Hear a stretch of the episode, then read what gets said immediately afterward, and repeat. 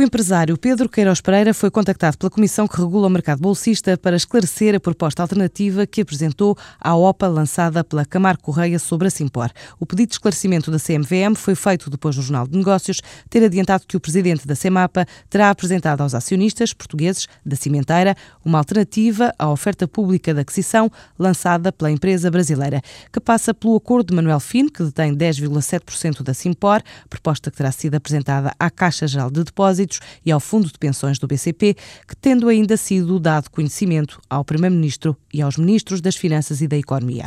O Brasil, a China e a Rússia são mercados a conquistar em 2012 pelo moscatel português. As primeiras garrafas já começaram a sair nos primeiros três meses deste ano. A aposta em novos mercados é confirmada pela diretora comercial da Adega de Favaios, Gina Francisco. Estamos já praticamente consolidados. Países como o Brasil, a China e a Rússia com um início que já, o Brasil já iniciamos no final de 2011, mas a aumentar bastante e a fechar negócios nesses países que a adega estava em situações pequeninas no, no Brasil, mas agora prevê-se situações completamente diferentes a nível de, de exportação. E a Rússia é, é, uma novidade. Vai ser fechada e consolidada a nível de 2012, não, não, deixa de ser Angola também, um mercado é crescimento, ou que se pode pensar em crescer, mas o Brasil, a China e a Rússia são grandes alvos a ponderar. Exportar também toda a carta de vinhos, incluindo o novo espumante, é a intenção da adega de Favaios para consolidar os mercados onde já marca presença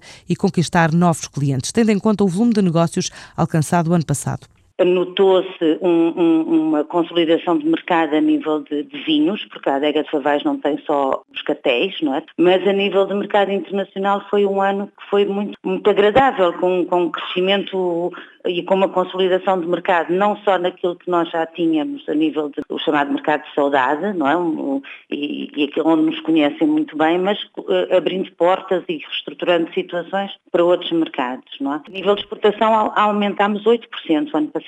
Nós fechamos 2011 uh, praticamente com 10 milhões, não é? Uh, esperamos no 2012 não baixar, manter ou, se possível, subir. Em 2011, as exportações aumentaram 8%. Este ano, a intenção é conquistar cota de mercado não só nos destinos da saudade. Não temos ainda metas completamente ponderadas, não é? Mas espero continuar a ter, no mínimo, os aumentos que tive o ano passado.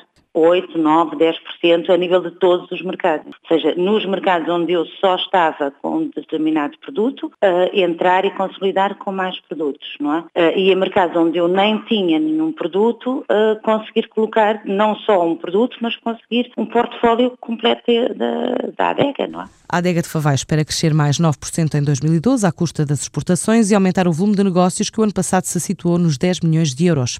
A Dor Azul investiu cerca de 1 milhão de euros numa operadora de autocarros turísticos para assegurar em 10 veículos os 37 quilómetros da Ribeira à Foz, incluindo o circuito das Francesinhas, o terminal de cruzeiros de Leixões, a Casa da Música e Serralves. Para já, este novo projeto vai criar 14 novos postos de trabalho na empresa, que pretende assim melhorar o cartão de visita da região além da oferta de viagens turísticas de barco no Rio Douro.